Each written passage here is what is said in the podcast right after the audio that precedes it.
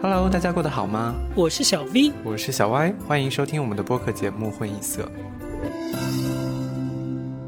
Hello，混音色的各位听众朋友们，你们今年过得好吗？这是我们今年开始的第一期。由于上一次录节目的时候应该是圣诞节之前，所以上一次我们有宣布说，当那一期节目播出的时候，隔一天我们就要接回我们的小狗狗了。但是实际上，在接回小狗狗之前，到那一期节目录制之后的过程中，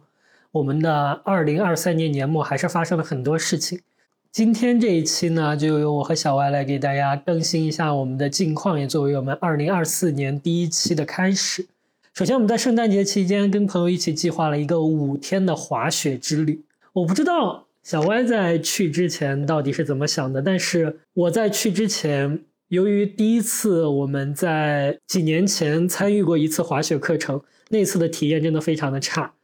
因为我的鞋子也非常的不舒服，然后一下午下来脚就像断了一样，而且也没有学会如何去 make a pizza，就是练了整整一节课，参加完整整一节团课之后，也没有办法用离式的姿势在一个新手村的斜坡上停下来，所以我觉得滑雪这项运动可能我这辈子都不会爱上了，因为它。本身就是一个门槛有点高，而且有点麻烦的活动。像比如跑步啊、游泳啊、去健身房啊这些活动，你都可以想象是可以轻装上阵的，可能准备一下心情就可以立刻参与。但是滑雪这项活动就不是，你首先需要挑选各种各样的装备，然后把那些沉重的装备全部穿到你的身上。然后在那种行动不便的情况下，再去到一个特定的场地里边才能够进行。所以这样的活动本来对我来说就是很劝退的。我就觉得如此麻烦的准备过程就会让我望而却步。但是这五天滑下来之后，我们对这个运动的感觉却发生了一些，也不能算是很顺利的转变，就是对这个运动的认识和感觉发生了一些缓慢的变化。一直到最后一天的时候，我觉得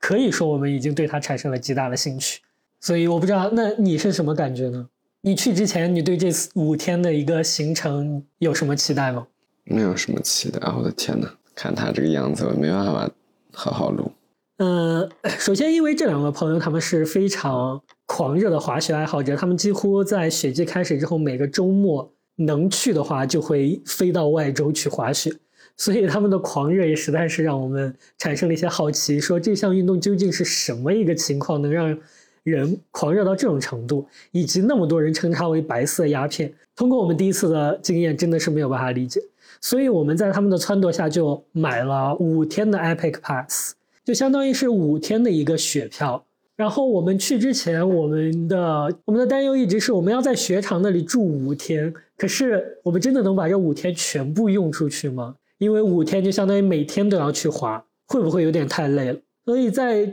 去之前，至少我对这趟旅程的一个预计和担忧是，我不知道我能不能顺利的把这五天的雪票用出去。感觉好像已经是上个世纪的事情，好遥远啊！感觉没有什么感觉。去之前我就会觉得是一个很新的体验，所以而且通过他们的描述，我觉得很累，因为他们一般早上很早就要去开始滑雪，然后。可能滑一整天，基本上就是要早上很早的起来去赶第一班的 lift，然后做第一批上那个山顶的人。也当我被告知我要早上七点钟起床，还有一个小时时差，就是加州时间的六点，我就要起床滑雪的时候，我是有点想死，也没有到想死，但是就觉得，嗯，有没有必要啊？但后来好像也还好，就是早起好像不是一个很严重的问题。因为这个活动也是我这次去了才知道的，就是虽然你需要很早去来赶第一班所谓的 first chair，但是实际上雪场在下午三点半左右缆车就会关停了，所以你也并不是真的早上七点去一下可以玩到，比如说晚上五六点、七八点之类的。它下午结束的是相对早的，所以你相对有一个很长的夜晚时间来放松啊、恢复啊，所以它没有想象中的那么的累。甚至有的时候你滑的开心了，当他的那个缆车要停的时候，你只会觉得，啊，我好想再再来两趟啊。那是你，所以你前两天的时候并没有吗？我没有啊，我觉得我这段时间的心情一直就是好像在看着大江大河，流过去的感觉，好像我自己都没有在其中，有一种旁观者的感觉。那个滑雪主要是第一天到的时候，哎呦，幸亏有那个朋友带着，因为要很早起床去开车，然后要开很久的路，还是山路。我觉得在车上我都已经昏昏欲睡，我就是睡了，就是非常非常非常辛苦的一个旅程。但他们已经习惯了。我们第一天晚上 maybe 十二点才到宾馆，然后洗洗睡，然后第二天因为要防止堵车，所以我们也很早就出发往雪场开，然后到雪场的路可能还有三个小时，对不对？就是可能早上五六点就起床，然后出发。可是那只有第一天啊，后面我们就住在雪场，之后就每天起床就只需要走路五分钟就可以到 lift 的地方。而且第一天真的超累，我还那个失眠，不知道为什么。然后可能是因为丹佛的海拔比较高，或者怎么样，反正那天晚上就是大失眠，整个就没有睡。那第二天还要一整天的行程，先要开去雪场，然后要进行一一整天的呃新手训练，嗯，活动还是比较满的。然后刚穿上那个雪鞋，让我就想到一些不好的回忆。而且穿雪鞋走路，我到现在都不会走，就是非常的痛苦。嗯，但是这一次的其实雪鞋选的虽然还是不是特别合适，因为租的雪鞋我感觉无论如何都不能特别合适，总是会有这样那样的问题。可是已经比上次好多了，至少一天新手村训练下来，并没有像之前那样感觉腿都要断掉。而且虽然我前一天晚上我感觉也并没有睡得很好，因为就像小歪说的，我们睡得很晚又有时差。早上要很早的起床，但是你知道滑雪这项运动一个好处就是，你站在那个雪场上面，它周围那么的冷，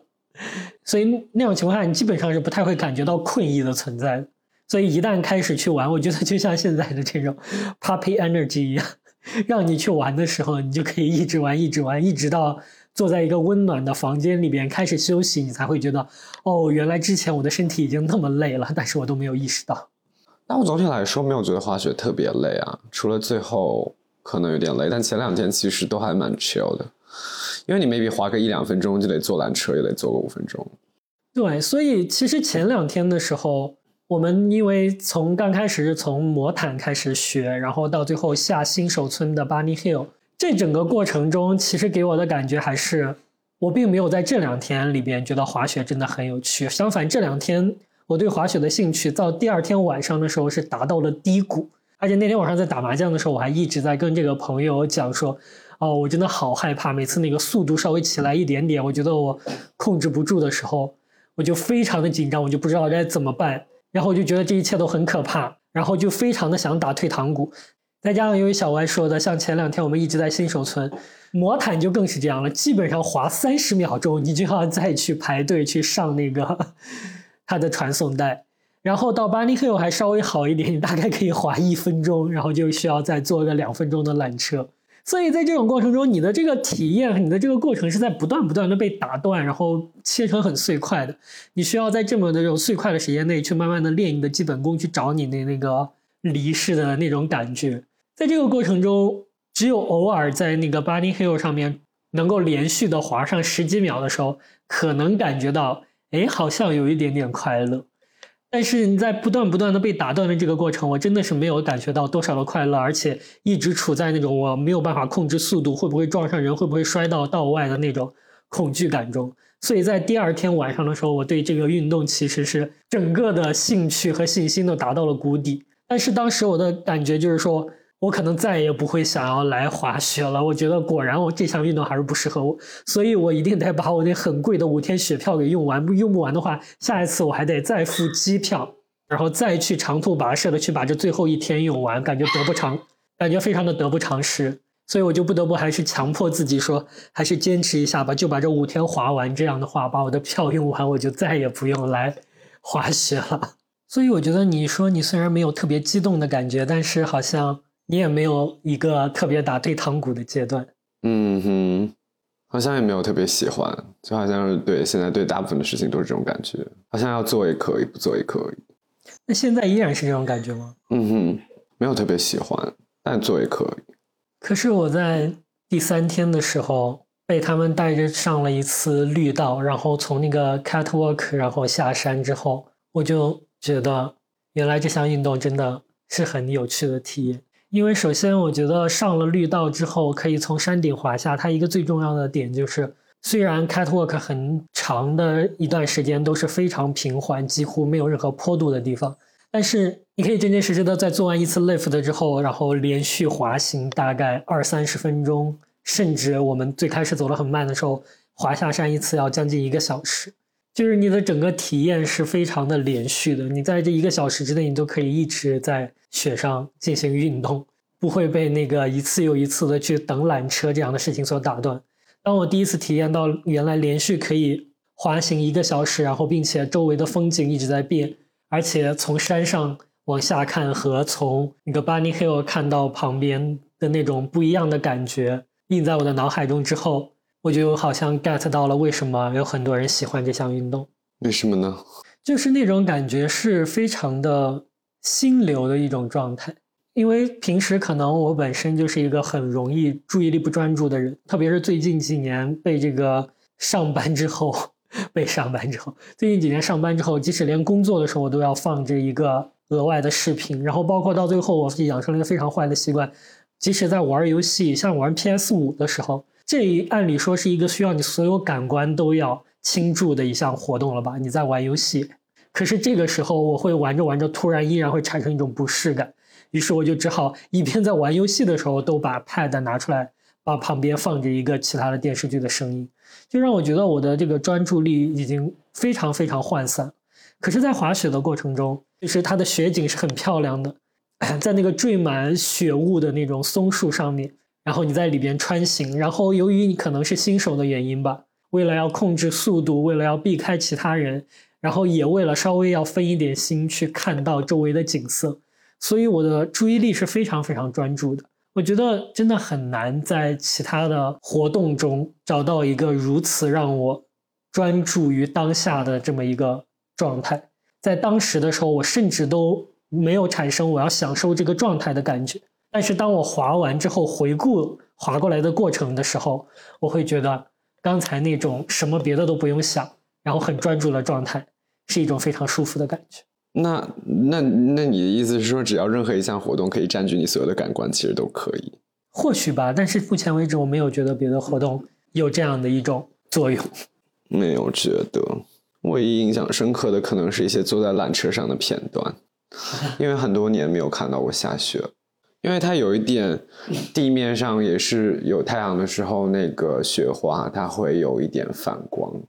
我们滑的那个不是叫 Golden Dust，特别是有一点小雪花的时候，然后还有太阳，就是你感觉好像天上都掉下来一些金色的粉粉。那个我的印象也特别深刻，因为那个景象给我的感觉就是说，如果我不是身处在。当下，我如果没有参加滑雪这项活动，我可能永远不会知道。就就像我之前没有去看星星之前，不知道银河会眨眼这件事情是真的一样，我也不会知道所谓的 gold dust，或者说所谓的金粉在空气中是怎么样一种感受。我也记得当时在那个雪道上，以及在在那个缆车上的时候，你真的会看见，由于可能是当时的风啊，或者是因为刚下过雪又非常细碎的那些。不知道是雪的结晶还是怎么样的小粉尘，就那样飘在空中，环顾四周，你被这样一种金色的、偶尔反光才能够看到的金色的粉尘所包围，那种感觉也是让我觉得这是如果不参与滑雪这项运动，应该是很难看到的一种景色。那对我来说就是一个体验，我就是把它当做一个，我都没有抱什么期望，真的要做的话就做吧，也没有说哦，我今天一定要怎么样。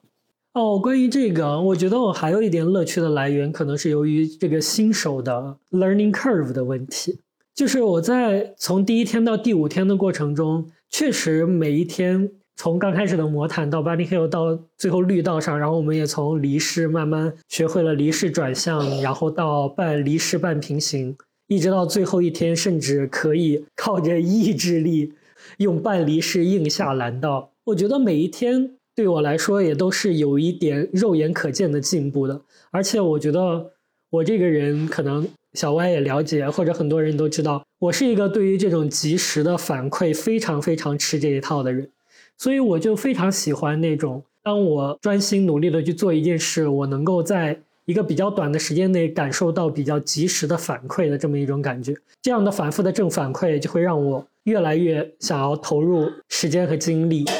我觉得这也是我到最后，嗯，从第三天开始之后的每一天都越来越想要继续玩，不知道下一次能够再来玩是什么时候的一个很重要的原因。所以在此时此刻，如果说我们接下来就是这个雪季结束之前也没有机会再去滑一次雪，再去玩一次的话，你也是完全 OK 的，是吗？我 OK 啊，而且你对这个东西这么如此的感兴趣，就反而会。降低我的兴趣，as far as you can imagine。确实是，如果我能想象你的感受，就是有一点哦，那我现在是要跟你一样表现的对他很感兴趣吗？我要就是迎合一下大家吗？好像也可以，但我就是本人没有那么有兴趣啊。就是说也没有不感兴趣，但确实也没有就是说我今天就必须得去滑这个雪，或者这个雪季就必须再去滑两次这样。那如果说你本身的感受就是这样的话，那和我喜不喜欢这个运动到底有什么关系？就是说，如果你没有如此的感兴趣，大家就是邀请我们，我可能会比较愿意去。但如果你已经表现出哦，我们非去不可，就是有一种哦，我特别想去，那我的心态就是我好像必须得去，好像我就没有那个 option 不去。这样其实结果当然可能都是去，但和我一开始的那个去有一点不一样，因为我丧失了不去的那个 option。你也可以不去啊，你到家里照顾 to B，我自己去啊。对啊，其实这完全是一个 option 啊，是一个 option。可是这个话，你不会觉得，如果不把它解释的更透彻的话一点的话，人家听起来这其实一个很阴暗的想法。这是一个很阴暗的想法，I will work on it。可是，我就觉得我能够大概理解一点，就是说，如果这件事情对我来说，我也是觉得可有可无的话，就比如说别人向你疯狂安利一个电视剧，这个电视剧其实我觉得就一般般，但是。如果他只是随便给你安利一下的话，我可能会觉得哦还不错啦，我也可以看一看。但是如果在我觉得他一般的同时，对面就非常狂热，哇，我觉得这是世上最好看，这是近几年最好看的电视剧，一定得看，不看就怎么着怎么着，那我可能也会产生一种逆反心理，就觉得哦是吗？就反而丧失我对他看下去的兴趣。在这个层面上，我是可以理解。但是我觉得最重要的一点还是我自己对这个电视剧或者对这件事情的观感是。先于这个别人的反应的，他的反应可能会阻碍我对这个电视剧或者是对这件活动到底有多快的喜欢上。但是我如果觉得我是真的喜欢的话，那么别人到底喜欢或者不喜欢，好像就不太会再影响到我。但是就像你说的，如果我对他是一种平平无奇，就是可有可无的感觉，别人过于狂热的喜欢可能会确实会让我打退堂鼓。包括就像那个很多时候我。会犹豫要不要去看某些演唱会一样，就是我会觉得，哦，我对于这个演唱会的感觉就是，嗯，我可以看一看啊，这个歌手我挺喜欢，挺不错的。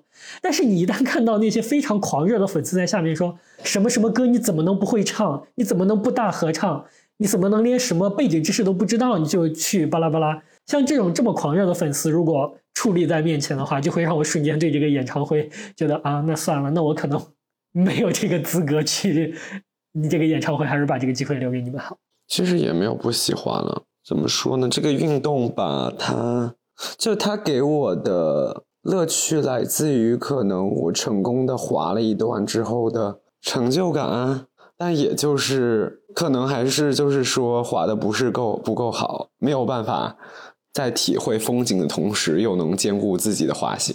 可是我觉得风景这个东西，它其实不太需要你专门分身去欣赏。即使我在一直注意着自己脚下，然后不要失速，不要冲下去，不要摔倒，但是我在回想起我滑行的过程中，就是你的余光瞥见的那几那几缕风景，其实就已经很足够来支撑过支撑住这整个回忆了。而且在这五天结束之后，慢慢的了解了之后，就觉得原来其实我们虽然这五天感觉进步已经很快了，但是前面其实还有非常多的。Low hanging fruit，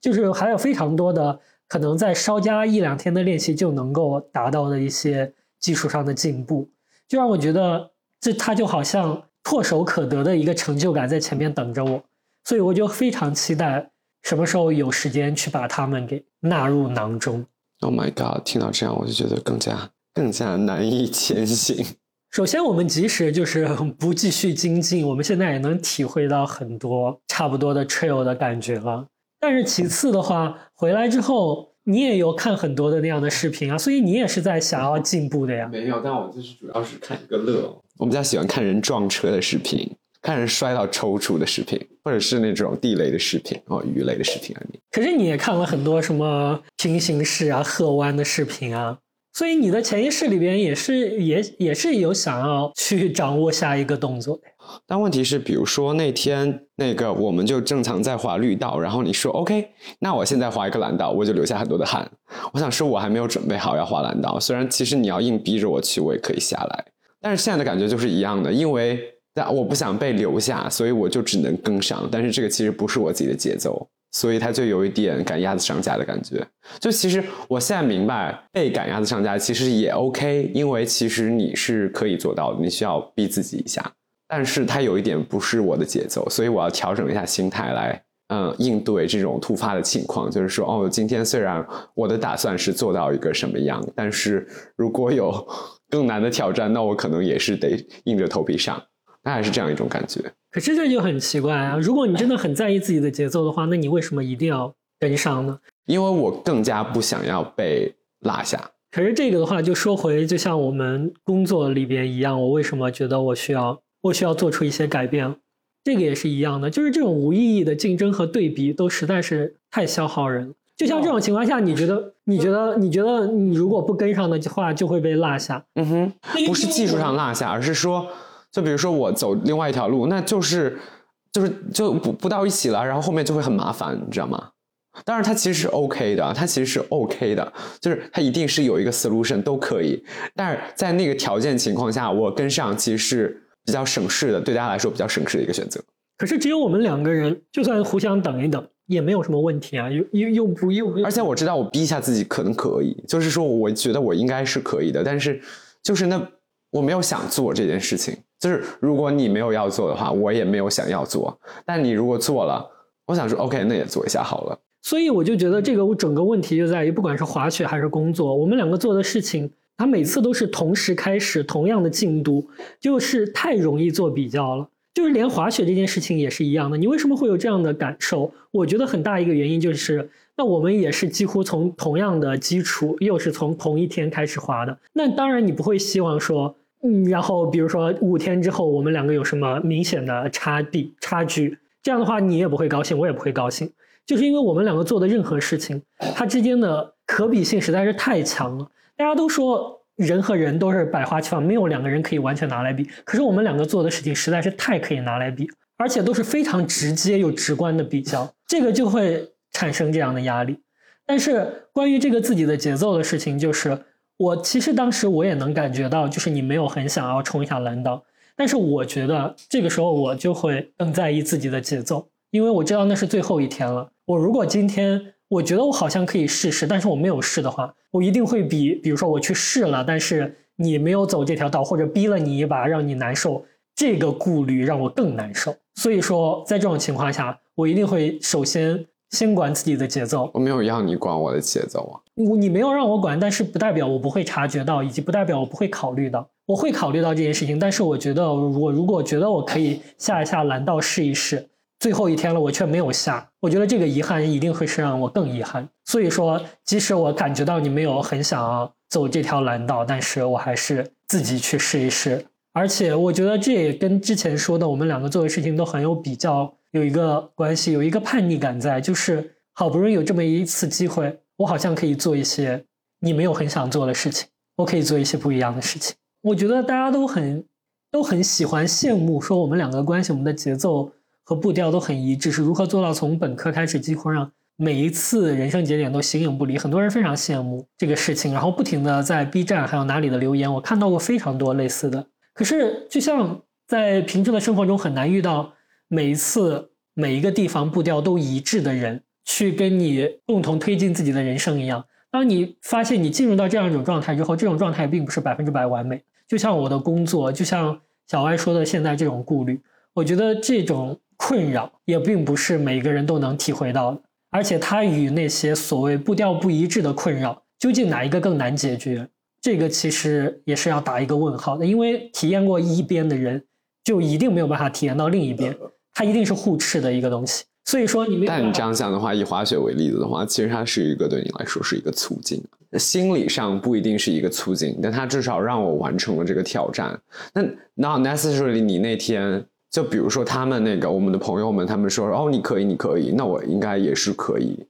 就如果是一个第三方的话，我会比较容易接受。我觉得你应该也是。就比如说同样要下蓝道，跟你直接下去，然后我不得不跟着你一起，跟第三方他说 OK，你们两个现在应该都可以，不如我们一起来试一下。其实第二种比心态上会比较容易接受。就是我觉得一直以来都是一样的，就是我们两个因为。太容易放在一起比较了，所以当我们一方在某一个方面一直压着另一方的时候，对方无论如何都会产生一些这种想要比较或者是很难处理这种情况的这么一种心态。就像工作上还有学习上，我不知道，因为他没有办法假设，没有办法发生。但是我不知道你有没有想象过，如果说是我的成绩一直一直都比你好，以及我的工作上一直一直都比你顺利。我不知道你会怎么 handle，还是说你觉得你在那种情况下一定会 handle 的比我好，或者是能够更好的接受这样一种状态？我但是据我对你的了解，我觉得你应该也是不行的。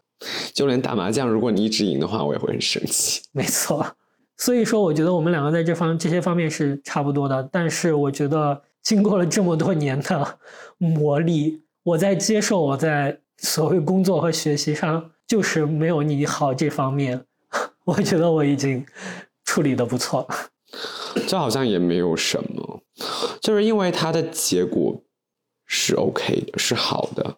就是说我当下没有想去做这个事情，但如果它成功了，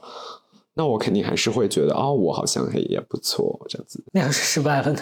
那怎么会失败呢？就是这个事情它不会失败，它只是需要你有那个勇气去 start。比如说那天如果我就是下去，然后你下去，然后就狂摔，这样的话，你会觉得你会有什么感觉？不会有太多的感觉，所以其实也是 OK 的。其实是 OK 的，因为你因为你的基本功在那儿啊，你也不是说我现在就是第一天去滑雪我就要下蓝道，因为你还是有一个自我认知在的，你知道你应该是可以，然后也有可能会摔或者不摔，理智上你是知道人差不多，只是说感性上你就是觉得嗯，好像有点可怕。所以我就觉得我有时候也挺矛盾的。你看刚开始的时候，我稍微起点速度我都吓得不得了，但是后面当我觉得自己稍微有点掌握之后，我又会觉得好像想要试一把，想要冒一点险。所以我也不知道我到底是一个很往后缩、很团缩的这么一个人，到底还是一个其实是骨子里边有一点喜欢冒险的人。我不认为你是是一个缩的人，也不认为你是一个喜欢冒险的人，但是就是说。如果像那个训练小狗一样，一直给你正向反馈的话，你就会一直往前冲，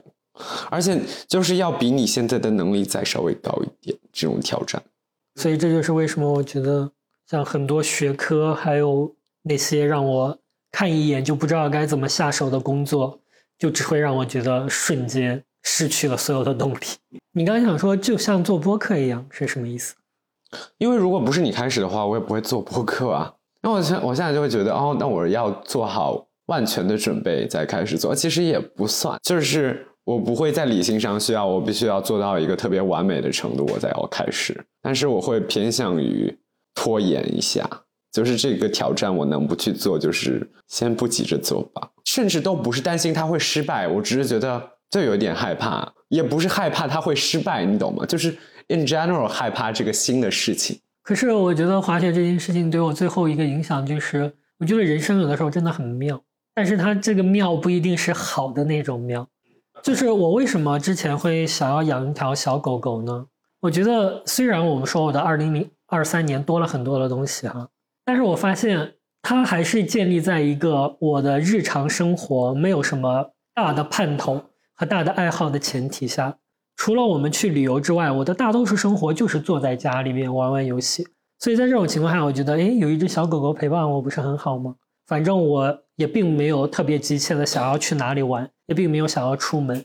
就所以在这种平淡的生活里边，有一只可爱的小狗狗有什么不好？可是当我滑完雪那回来的时候，我真的就是我后悔感最强的时候。我说为什么我不等到这次旅行结束之后再去做养狗的这个决定？因为当时我就有一个非常强烈的感觉，就是我好像突然找到了一个，至少在接下来的几个月内或者一段时间内，我很想要出门去做的一件事情。但是我在我发现我能够找到这么一件事情之前，我就做了一个让我没有办法继续出门的这么一个决定，所以当时我非常的后悔。然后包括我之前，我对于在工作的时候想要调整心态，我也发现我是这样一种人，就是我觉得人生有两种状态是让你比较满足的。第一是你想做的事情就立刻能够去做，就得到了实现，这种状态是让人满足的。另一种状态是我没有什么特别的期盼。每天怎么样都行，安安稳稳的，没有欲望，也就不会有很大的情绪波动。这种情况下也是很容易满足。就比如说，如果当某一天我上班之前就在想，哦，这两天有一个特别好玩的游戏，我今天一定要快快的把工作做完，然后能够提前来玩游戏。那这个时候，无论这个工作上出现一点点的波折，都会让我的心情非常糟糕，让我觉得我为什么现在不能做我想做的事情？但是如果我既没有一个剧等着我下班去看，我又没有一个游戏等着我下班去玩，我也没有一个有意思的事情等着我下班去做。嗯，这样的话，就是我会觉得最后就变成一种，哎，已经六点了，但是我再看看我这个工作上面的东西，好像也还好，我也不会觉得非常的痛苦。所以这就是我后来的一种策略，就是尽量的减少我的欲望，让我的生活里边减少那些让我有热情的、想要完成的或者想要得到的东西。这样的话，我就会发现，即使我多工作一个小时、两个小时，或者是今天的工作时长比较长或者比较麻烦，都能够让我保持一个心情的平静。我也不知道这两种状况，这这两种情况哪一种是比较值得追求的，但是我心里隐隐总觉得第二种情况像是第一种情况的退而求其次，就是在你没有办法得到的情况下，你就假装自己什么都不想要，所以在。突然，这次旅行之后，让我有了一个至少有可能是三分钟热度，也有可能只是新手他在一段时间内对于某个东西还处于非常具具有新鲜感的状态，所以你想要去追求这件事情。但无论如何，就是突然给了我一种好像有一些什么东西可以去做一做的这么一种感觉。但是这个时候，同时由于之前已经做好的决定让我没有办法去做，所以那几天其实我是很焦虑、很痛苦。其实包括现在都还是有一点点这样的延续，那怎么办呢？没有办法，因为做了这个决定，就只能为他负责。我不觉得他是一个什么值得后悔或者怎么样。就算我很喜欢去玩，我也觉得，就是如果要出去玩的话，也有出去玩的办法，就是要花钱嘛。而且包括后面，就是这个小狗狗刚开始这刚来的这两天让我非常崩溃的原因，除了有一个是这个之外，另一个是就是因为它跟我妈。来这里的这个日程刚好重叠起来，就是我们是从滑雪回来的第二天就把我妈从机场接了出来，当时已经是二十六号了。从二十六号到这个 To B 回家中间大概只有一周的时间，然后那一周里边我们两个还要断断续续的上两天班，所以几乎除了那个跨年那几天，然后跟我妈在旧金山逛了几天之后，几乎没有没有跟我妈逛任何一个地方。然后包括，所以这次她走的时候，我就在想，明明比上一次来的时候，我们的生活都变得更好了。我也不是没有钱，我也不是没有时间，但是这次他来，甚至还不如上一次他来洛杉矶，哪里都没有带他去，然后什么也没有玩，就让我觉得很难受。而且即使在家的时候，由于我们生病，然后以及小狗狗刚回家，我的大多数时间和精力还是要花在这只小狗狗身上，我甚至都没有好好的。很从容的跟他吃两顿饭，或者是聊上聊上一两次天。即使是我们出门去吃饭或者去哪里逛逛，也都是以狗为主的，围绕着这只狗来的。出门逛不能逛超过一个小时，然后去吃饭要一直看着监控，因为它在那个家里边会一直叫，都没有办法很安心的把那顿饭吃完。就是综合起来，就是 To B 刚来的前两天，我真的特别特别的崩溃。当时我觉得真的是非常感谢小伟，如果没有他的话，我可能根本谢我根本坚持不下来。就是当那两天，当我想要实在是受不了这只狗，然后我想要找一点时间跟我妈说说话，或者是怎么样的时候，因为都是小歪早上起来去带它，然后去陪它一两个小时什么的，我觉得我陪它一两个小时，我真的非常的烦躁。所以如果没有不是有你去陪它那一两个小时，我觉得我我真的会崩溃，完全彻底的崩溃掉。我是没有想到你会有这么强的抵触的感觉，因为我觉得都是很正常的一些过程。第一天晚上我就说，我没有想到这只狗在那边叫的那么厉害，但是我们把它笼子放在卧室之后，它竟然可以安安稳稳的睡到几乎一整个晚上。所以这个其实是已经远远超于我的预期，就是我理智上我也已经知道这个狗能够做到这样，从接回来的第一天晚上，它可以睡这么长时间，能够做到这样，就是在理智上它已经远远超过了我的预期了。但是作为一个 P 人，你知道吗？就是理智上这种东西不足以完全说服。它还是对我来说情感上面的冲击，就是因为然后没有办法好好的陪他，以及再加上我刚刚从那个滑雪这趟旅程的新鲜感里边还没有缓过劲儿来，就是满身都是遗憾着，哎呀，我是不是做决定做的太草率了，让我后面没有办法好好去玩。如果没有他的话，我甚至这几个周末我都还可以再去找几个雪场再玩一玩之类的。就是这样的一些想法冲击在一起的话，真的让我就特别崩溃。然后小歪也知道那两天我。有好几次，其实他看到的也不是全部。我自己一个人的时候，自己去开车出门的时候，什么呢？我自己在车里面也一直崩溃，在大哭。我觉得没有什么好崩溃的。录这期节目的时候，To B 来到家里面已经将近两周了。这两周，你对 To B 的感觉，你你觉得有跟他建立起来一些什么亲密的连接吗？还好，其实还好，也没有不亲密吧，但是。就毕竟刚来，然后我感觉他离一个成熟的狗狗还有很长的一段距离，但我也没有什么 expectation，就是正常的训练啊，正常的吃饭睡觉，可以自己多待一会儿，让我们可以做一会儿自己的事情，就是很好。就像我说的，就是感觉没有什么，就是很切实的，我现在正在做这个事情，会有很强烈的一个情绪都没有。就像滑从滑雪开始，我感觉就没有一个。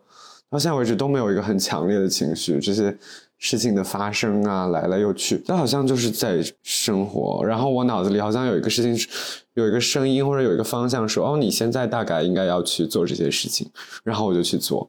但是就是没有一个很强烈的情绪，说我现在很开心或者很难过。当然，去接小狗狗那一天还是挺开心的，然后包括抱到它，就是软软的像一个小球，然后暖暖的。然后它会舔你啊什么的，就还是挺开心的。但是后来就真正的跟他要要给他负责，所以你早上要怎么训练呀？要给他清理大便，然后带他小便，然后又要怎么让他不要叫、不要咬人，就又要送他去上课，就是有很多很多需要你去考虑的事情，那就只能一个一个做，然后就没有很强的一个情绪。但是我有在想，大家为什么要养宠物？因为 就其实这个事情没有仔细想。就觉得它是好像是一个陪伴。我们录宠物的那一期的时候，觉得它是一个陪伴。但 Suri 其实已经很成熟了，它就是一个，就是你不用管它，它也是一个，嗯，怎么说，很省心的一个小宝贝。但是你自己养一个宠物，从从零开始的时候，特别是养狗的投入要比猫猫要大得多。然后你要去不断的纠正它的行为，然后它肯定也不可避免一直会犯错。然后它又会耽误你很多的时间，耽误你的工作。你不仅要需要投入大量的时间、大量的精力，还有金钱，才能就是培养一只小狗狗。那你到底从宠物那里 expect 什么呢？就是这是我当时的一个好奇，因为大家很多很多朋友养狗或者养猫，那真的可以给你你希望的陪伴吗？这是我现在的一个疑惑。然后它暂时还没有。我觉得在它长到一岁之前，可能这个问题还没有答案。我觉得这个问题真的不一定。有些被养坏了的狗，就像不是每一个小孩都会长成天使，然后跟你和谐相处一样。狗也是这样。我并不觉得每一只狗都能长成一个小天使，然后给你所谓的情感支撑。所以这也是我觉得就是养这个小 puppy 压力很大的一个地方，就是你给它了投入，我从来不觉得。这些投入都是不求回报的。当我们给他付出了这么多心力和金钱，我们当然是希望有一个乖乖的、可以听话的、可以跟我们这个家和谐相处的这么一只狗，然后给你一些生活里边的安慰和陪伴。如果它真的就是一个报仇的狗，就是无论怎么养，就是有无数的行为问题的话，我不觉得我也能依然无条件的爱它。这样一个过程中。就是现在压力很大，生怕自己哪一步养错了，就给他造成了一个终身伴随的一个坏习惯，然后让我们后面一直头疼。但是我想，这个其实是不是就像以后养小孩也是一样的？你生怕给他造成了一点点的心理阴影，导致这个孩子以后在行为上有这样那样的问题，导致一生都需要去纠正这个问题。所以，包括现在，当这个小狗，因为它们都会控制不好力度，会一直跟你玩的时候，想要咬你的手，我就觉得我可能并不会是一个很有原则，然后很好的一个家长。每次再去压制它，告诉他你这样不对，这样我们就不能跟你玩了，然后你现在需要安静下来的时候，他有的时候会发出非常可怜的那种尖叫，就是那种小狗狗听起来很可怜的那种尖叫。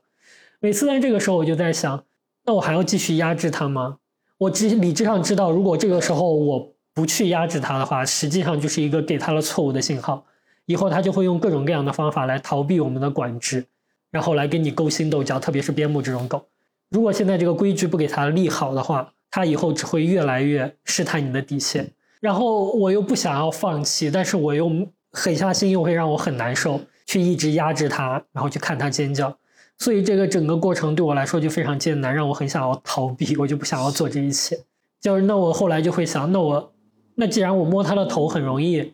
造成它想要咬我的手，那我就不要摸它好了。那如果我这样跟它玩，它会很疯，它会想要咬我的手，那我不要这样跟它玩好。那但是这样的情况下，我也会在想，那这只狗从小开始就跟我的互动就变得越来越少。如果让它只是怕我的话，那这样又是对的吗？这一切真的都很困难，就是我就没有想那么多耶。就是我在理智上，我觉得我也不知道，因是不是因为小时候养的狗，其实它的真正的主人都是爸妈，所以我总觉得你好像不需要特别用心的、用力的去教育它，你只要把它规矩立好了，大多数的狗都是能够融入这个家的，因为它是一个很会看颜色的群居动物。所以如果在这个家里边，它想要跟你生活在一起，如果你的规矩足够的坚定的话。它最终一定是会屈服，然后来迎合你的。所以大多数狗，只要不是特别溺爱，都不会出太大的问题。但是当自己变成这个第一监护人之后，真的就会想的比较多。我既不想要很残酷的压制它，但是我又就知道这个规矩不立下来是不行的。所以这个过程中我一直都很挣扎。我不会。所以我觉得这一点是。比较好的地方，我跟小歪刚好可以互补，而且看到小歪每次都可以很坚定的让他执行那些指令的时候，我就在想，幸好，幸好有这样因为我因为我没有觉得他就是人类的小孩的话，可能又不太一样，但我真的觉得他就是一个小狗，没有把它当做女儿，他就是一个小狗，所以他需要学会，就是当然希望他很开心，把他就是首先要。有一些基本的原则，它不能破坏。所以你觉得目前为止跟 To B 相处的过程中，暂时没有什么让你觉得特别困扰的地方？就是会叫啊，但这也是正常，所以我没有觉得特别崩溃。就希望他可以自己玩的稍微久一点，让我们可以偶尔出门一下。对，就像比如说，我不知道他叫的时候你是什么感觉？没有什么感觉，就想赶快停，看他自己能不能停，或者说我现在是不是需要有一点行动。可是我每次听到他叫的时候，我一边会觉得好烦。你能不能不要这样？你能不能懂点事？但是另一方面，我会觉得啊，他好可怜，那只能关在笼子。那这两种想法都是错误的。对，然后他只能关在笼子里边，好可怜哦。他现在是不是只是想要出来玩？是不是应该让他出来玩一下？就是这两种方想法会一直在我心里面打架，就导致我真的很多时候就很难做出任何行动。我就只能把我的理智。叫出来，然后把我的情感全部屏蔽掉，这只是真的对我来说非常的困难。因为狗狗是什么样，其实很多时候是你训练出来的，就是真的是按照你的需求去去塑造它的行为，去鼓励它做你觉得它应该去做的事情，就是都是这样的。所以目前你也没有觉得它给我们的生活带造成了一些什么？不能去健身房啊？你为什么要学主金说话？那有可能是因为我们生病。哦，对，还。确实啊，我都忘了说这一点，因为最近好像美国又开始流行这个新冠了，所以我们那个刚接完狗狗那两天突然就新冠了，然后就发高烧、狂咳，然后晚上烧的满身是汗，还得起床给它收拾屎，以及带它去阳台上巨冷，让它去上厕所。那几天真的也是身体上本身也就觉得很崩溃。所以真的是各种各样的心理和身体上的元素，在他刚回家的那几天都集中在一起了。所以我觉得这一点来说，小歪的心理上真的感觉比我坚强很多。因为都已经接回来了，你怎么能怎么样啊？而他也没有怎么样，因为他的这些所有的这不好的行为，引号的不好，其实都我觉得都是正常的，都是你去随便翻一翻，就是他已经做的很好，他已经就是比正常的狗感觉要好一点了。包括你自己训他，你也知道，他都学得很快。这个确实非常的聪明，各种各样的技能，除了握手，我不知道为什么握手对他来说这么困难。但是其他各种各样的技能，他基本上都是几遍、三四遍就学会了。包括那些很困难的游戏，他也是都学得非常快。而且主要有一个问题是我发现你就是他进步的很快，你就感觉他好像在朝着你想要他发展的方向在发展。但当然这不可能是一个就是直线上升，它可能是一个螺旋上升的过程。但你至少可以看到，比如他现在上厕所自己会去扒门呢，你就知道他大概是要上厕所。然后包括他现在叫的也没有以前那么频繁，那出门你也大概知道要怎么处理它。包括他马上就要开始上课，所以他可能就会学会跟别的动物相处什么的。然后等可以出门了之后，它可能能量消耗的就会更快。然后每天晚上只用起床一次，就不用再半夜起床。就是我理智上可能觉得，哦，那这个狗狗跟你想象中不一样，因为它可能需要很长一段时间之后，你才能有一种哦收获的感觉，就是从他那里获得一些情感需求。但是。好像也没有考虑那么多哎，现在看要做什么就先做一下，然后尽量就是在满足他需求的同时，也去找一找那个就该去健身房还是去健身房这样子。但是主要是因为我们之前都一直生病，这个运动也没有办法恢复，而且你知道，因为最近生病，我的体重比大概半个月前下降了六公斤哎，六公斤，我觉得真的很夸张，就是死活。都维持在那个体重那么多年了，怎么都减不下来。生了一场病，再加上这几天的折腾，我体重一下下降了六公斤。所以这一切真的是，我不知道为什么这个二零二四年一开年就是一个这么困难的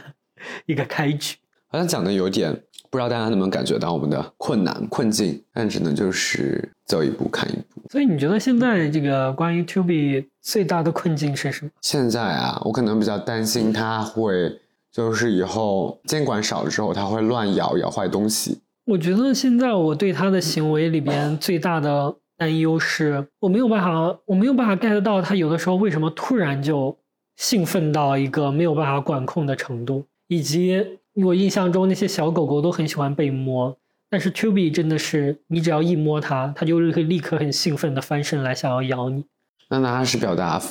那个叫什么喜欢，想跟你玩的那个方式吧？对，可能是这样的。这两点让我比较担心，我很我很担心它是一个那种情绪没有办法控制的狗狗，就会在莫名其妙的时间突然就兴奋到没有办法控制。因为其大多数时候，如果它比较冷静的状况下，还是挺可爱的。有的时候半夜突然跑过去，虽然要带它上厕所，但是想，哎，我们家现在的书房里面住着一个会叫会动的小东西，感觉也是挺有意思的。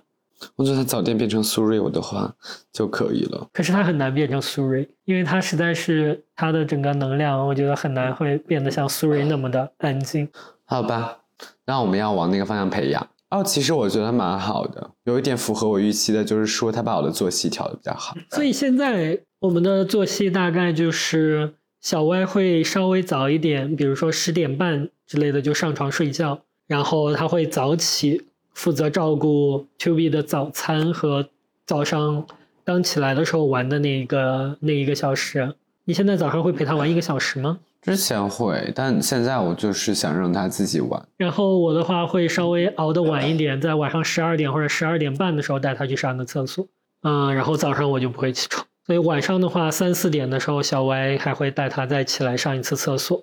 所以现在晚上基本上就是这么一个流程，就是目前为止晚上额外起床就只需要这一次，而且这几天都执行的很好，也没有发生那个上厕所的意外。养狗真的很辛苦，大家想好再养，主要是出门就会变得很不方便。现在白天的话，也是因为我们平时要上班，大多数的时间都只能期待他在那个围栏里边多自己玩，然后多睡觉，因为也没有办法真的时时刻刻的陪他玩。而且小狗狗的话，就是如果你一直一直陪它玩的话，它是不会停下来去睡觉的。所以我们也是在想办法去强迫它睡够它该睡的时间。总之，这一切现在都还是一个非常不稳定的状态。上班的时候，如果听到它自己在笼子里边叫，或者不愿意自己玩了去叫，也会难免会分心。但是我觉得这一切虽然都很困难，但是应该就像小歪说的，它已经比很多